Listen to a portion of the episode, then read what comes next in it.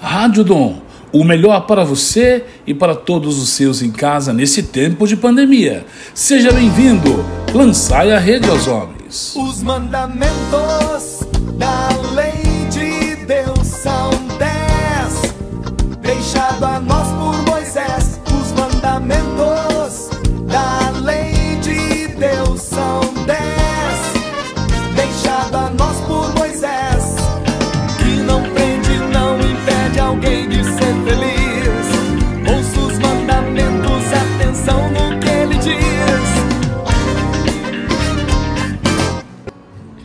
Queridos amigos, estamos começando o nosso 13º programa Lançai a Rede aos Homens. Hoje vamos abordar sobre o nono mandamento da lei da igreja. E por incrível que pareça, o nono mandamento ele não tem somente o teor sexual como nós escutamos. O nono mandamento na Bíblia está escrito assim: Não cobiçarás a casa do teu próximo, não desejarás a mulher do próximo, nem o servo, nem a serva, nem o boi ou o jumento, nem nada que lhe pertença. Hoje nós vamos aprender um pouquinho mais sobre a importância deste mandamento. Juntos escutemos a palavra de Deus. A mensagem de hoje se encontra em Mateus 5, de 28 a 32.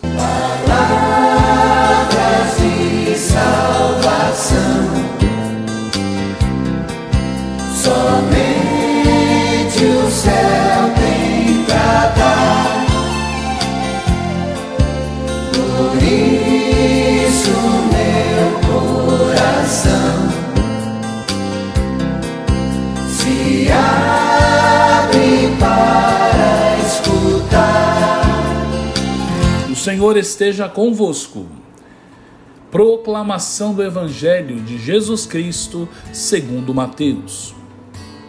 Ouvistes que foi dito aos antigos: Não cometerás adultério.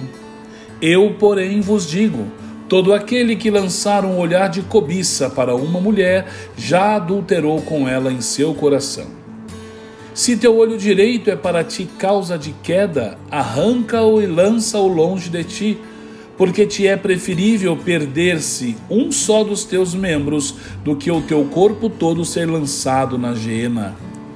E se a tua mão direita é para ti causa de queda, corta e lança-a longe de ti, porque te é preferível perder-se um só dos teus membros ao que o seu corpo inteiro seja atirado na geena. Foi também dito: todo aquele que rejeitar sua mulher, dê-lhe carta de divórcio. Eu, porém, vos digo: todo aquele que rejeita sua mulher a faz tornar-se adúltera, a não ser que se trate de matrimônio falso. E todo aquele que desposa uma mulher rejeitada comete um adultério. Estas são para nós palavra da salvação. Palavras de salvação. Somente o céu tem pra dar.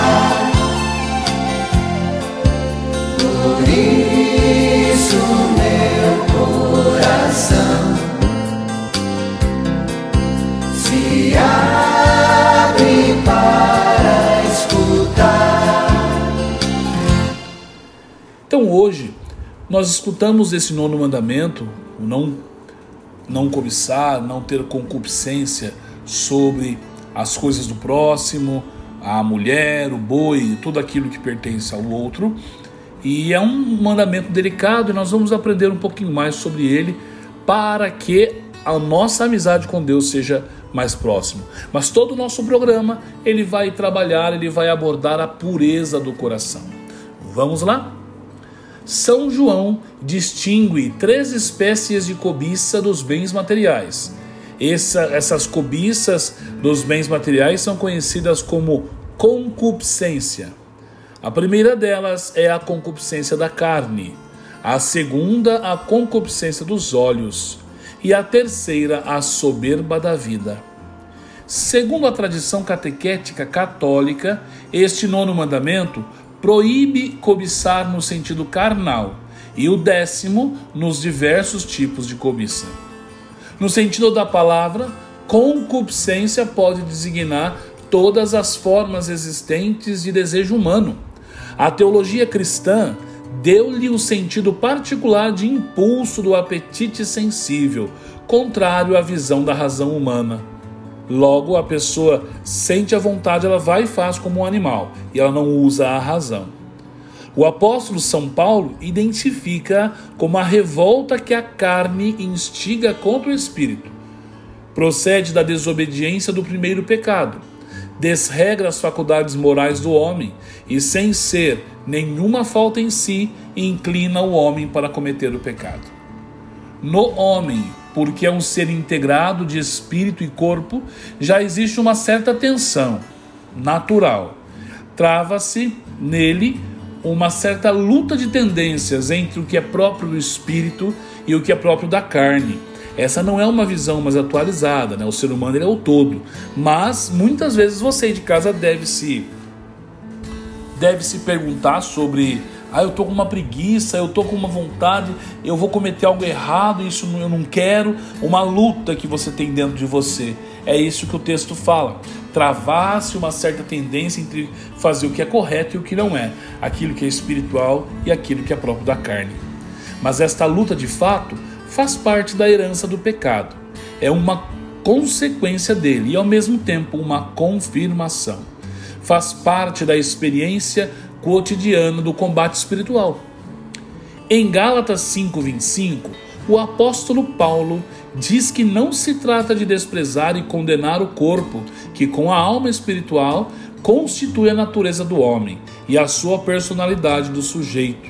Pelo contrário, ele fala das obras, ou antes, das disposições estáveis, virtudes e vícios, moralmente boas ou más, que são frutos da submissão, no primeiro caso, ou pelo contrário, da resistência, no segundo caso, à ação salvadora do Espírito. Quando falamos de primeiro caso, nos referimos à natureza do homem, e segundo caso, à personalidade do sujeito. É por isso que o apóstolo escreve na carta aos Gálatas: Se vivemos pelo Espírito, caminhemos também segundo o Espírito. Nós vivemos e entregamos a Deus o nosso coração, então que a nossa vida aqui nessa terra seja de acordo com essa entrega. Dois pontos são necessários serem distinguidos para bem entendermos este mandamento: a necessidade da purificação do coração e o combate pela pureza, que parte de qualquer pessoa que caminha para o céu com Cristo. Então a primeira parte agora nossa é purificação do coração. No caminho da purificação do coração, descobrimos que a, o coração é a sede da personalidade moral. A luta contra a concupiscência carnal passa pela purificação do coração e pela prática da temperança. Mantém-se na simplicidade, na inocência, e serás como as criancinhas que ignoram o mal, destruidor da vida dos homens. Isso está na palavra de Deus.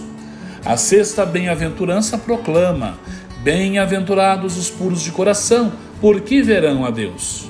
Os puros de coração são os que puseram a inteligência e a vontade de acordo com as exigências da santidade de Deus, principalmente dos, dos três domínios: caridade, a castidade ou retidão sexual, o amor da verdade e a ortodoxia da fé. Existe um nexo entre a pureza do coração, a pureza do corpo e a pureza da fé. Vamos parar um pouquinho aqui para que a gente possa entender. A pureza nesse caso é viver a caridade como manda o Evangelho é viver a castidade e ter esta retidão sexual. E aí aqui é uma coisa delicada, mas a gente precisa entender. Não é permitido o ato sexual antes do casamento. E não é simplesmente porque a pessoa não pode cuidar do filho financeiramente mas é porque ela não tem essa maturidade de família para dar a base. Por isso, a castidade deva ser vivida, para que quando chegar o matrimônio a pessoa se projetar para ter um filho, ela consiga dar tudo de si para que essa criança possa viver bem. E a retidão sexual é: se eu escolhi uma parceira, é a ela que eu sou fiel. Eu não devo procurar outras ou passar tempos, porque em algum momento, alguma coisa que aconteceu na minha vida, eu não consigo ter esta esse prazer momentâneo. E o último ponto é tão importante quanto esses dois, que é o amor da verdade e a ortodoxia da fé. Quer dizer, saber entender que existe um processo para amadurecer a fé, para sentir a presença de Deus. Então, essa pureza entre o coração, ação de caridade, o corpo, castidade e retidão, e a fé, que é o amor, aquilo que, que é pregado na palavra, tem que ter um nexo, uma coesão. Aos puros de coração é prometido que verão a Deus face a face e serão semelhantes a Ele. A pureza do coração é condição prévia para que isso aconteça. Já desde agora, permite-nos ver segundo Deus, aceitar o outro como um próximo e compreender o corpo humano, o nosso e o do próximo, como um templo do Espírito Santo, uma manifestação da beleza divina. Vemos então que a necessidade que temos de aprofundar a nossa catequese para termos um coração puro. Sabendo que o coração puro nos dá condições de caminhar, é nesse mesmo caminho, nós precisamos combater a tudo que tenta a existência da pureza em nossa vida. O batismo, esse é o segundo ponto.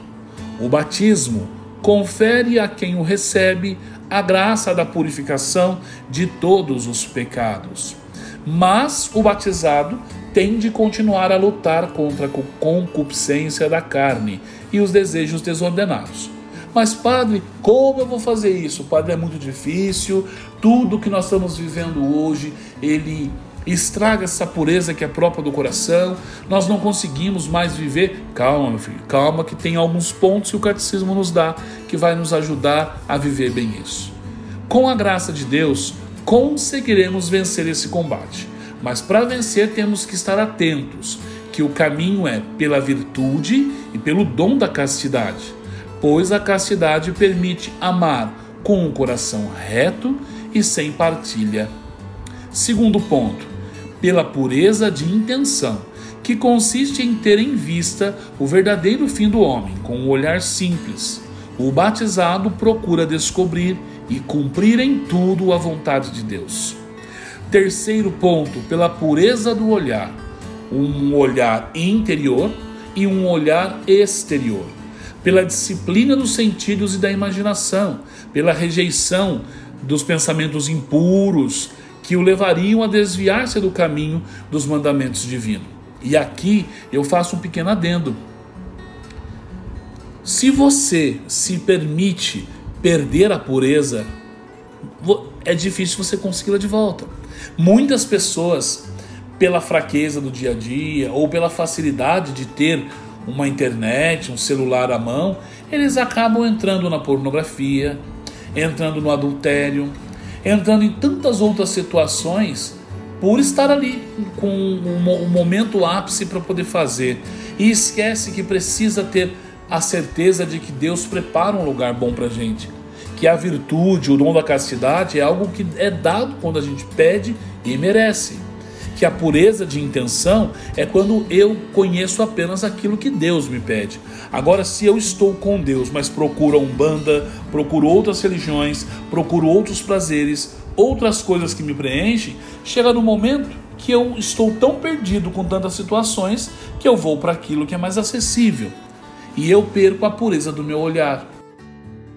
Você está na Rádio Dom com os jovens e para os jovens. Nós estamos indo para os intervalos e já retornamos. Continue conectado. Sai, sai, sai,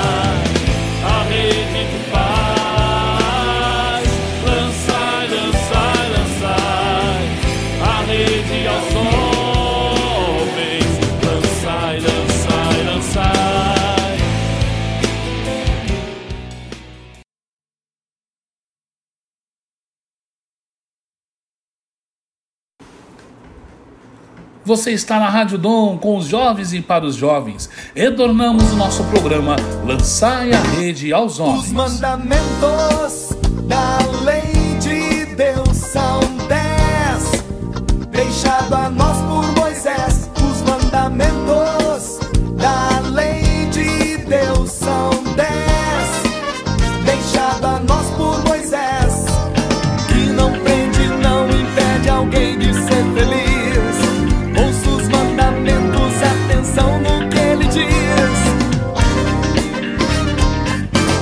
Relembrando o nosso tema de hoje, nós estamos estudando o nono mandamento da lei da igreja, que ele abrange o cobiçar as coisas alheias, em especial no tom sexual, mas num tom geral, né? No não querer a coisa que é do outro.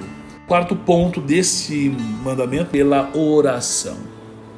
Se você não reza, a sua experiência de Deus se torna falha. Ai, padre, nós ficar dizendo palavrinhas, Pai Nosso, Ave Maria, é coisa do passado, foi minha avó que ensinou isso. Não é coisa do passado, não. A oração, ela te dá força de superar os seus limites. O texto do catecismo nos apresenta um texto dos padres da igreja que nos diz assim: Eu pensava que a continência dependia das minhas próprias forças, forças que em mim não conhecia, que era suficientemente louco para não saber que ninguém pode ser continente se Deus não o conceder. E certo, tu o teria concedido se com um gemido interior eu chamasse aos teus ouvidos e se com fé sólida lançasse em ti os meus cuidados. Logo, queridos, todos nós, sem exceção, do Papa ao morador de rua, aquele que é o menos letrado, do mais acadêmico àqueles que tá estão começando agora, nós precisamos buscar dentro de nós esta pureza. Nós precisamos confiar mais a nossa vida à vida em Deus. Buscar essa pureza, lutar por essa pureza é condição primeira para conseguirmos chegar no seu reino. A pureza exige o pudor. O pudor faz parte, ele é integrante da temperança. Pudor preserva a intimidade da pessoa designa a recusa de mostrar o que deve ficar oculto. Ele está muito ligado à castidade e ele comprova essa delicadeza. O que, que é, é ter o pudor na sua vida? É orientar os seus olhares e as atitudes em conformidade com a dignidade das pessoas e com a união que existe entre elas. Não é porque eu vejo uma pessoa que me chama atenção que eu vou investir em cima dela sendo casado ou não sendo casado também, não é o momento. Eu preciso ter a clareza de que o envolvimento entre as pessoas solteiras, livres para isso, acontece com maturidade. Se começou somente por atração sexual, ela não é o suficiente para se manter até o fim. A pureza cristã exige uma purificação do ambiente social exige dos meios de comunicação social uma informação preocupada com o respeito e o recato. A pureza do coração liberta do erotismo difuso e afasta dos espetáculos que favorecem a curiosidade mórbida e a ilusão. Quanto mais você procura, mais o seu inconsciente vai ter vontade de procurar. E aí você daqui a pouco vai estar partindo para coisas que nem mesmo pode se chamar de instinto ou de naturalidade no seu corpo humano. Existe um ponto que é delicado e que precisa ser, ser apontado. É quando a gente permite que outras coisas erradas entram para nós como é, ação de liberdade. No catecismo ele chama de permissividade dos costumes e ela vai na linha de uma concepção errônea de liberdade humana para se edificar essa precisa deixar, né? A gente precisa deixar se educar novamente por uma lei moral. O pudor, a pureza, eles vêm para nos colocar meio trilhos nesse caminho.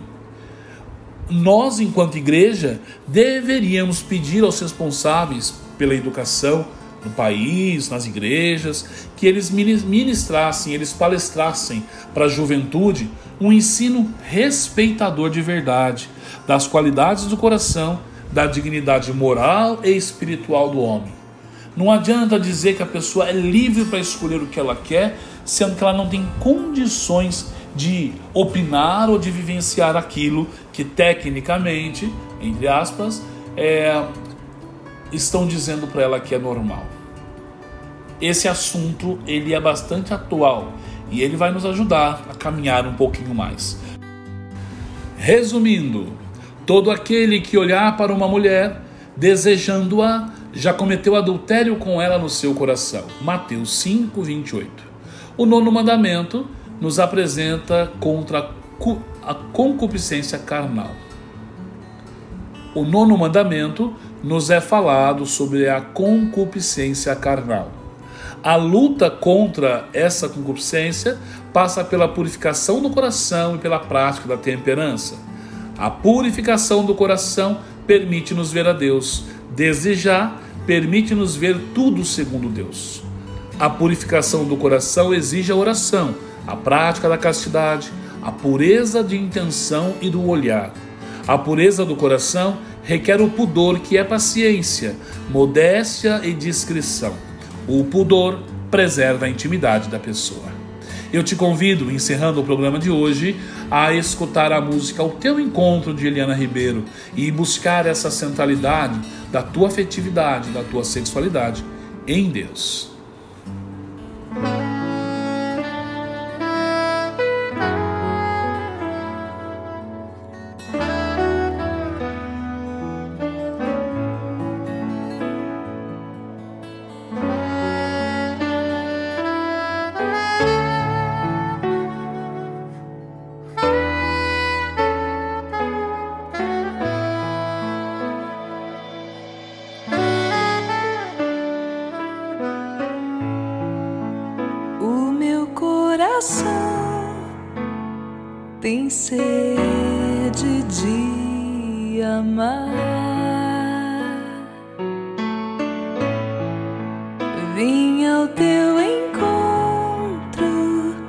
Ansiosa em te adorar.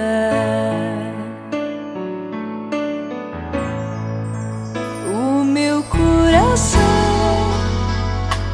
tem sede de amar.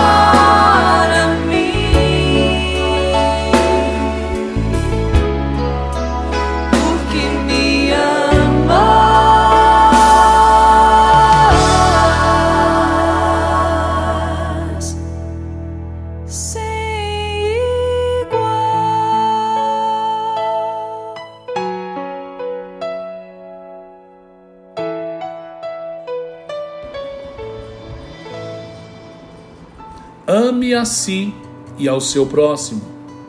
Reconheça o valor da sua sexualidade como um todo. A felicidade não pode ser encontrada nas coisas, mas sim na relação viva entre Deus e os homens. Procure este encontro diariamente com Deus. Que desça sobre você a bênção poderosa do Deus que vos ama, Ele que é Pai, Filho e Espírito Santo. Amém. Você está na Rádio Dom, com os jovens e para os jovens.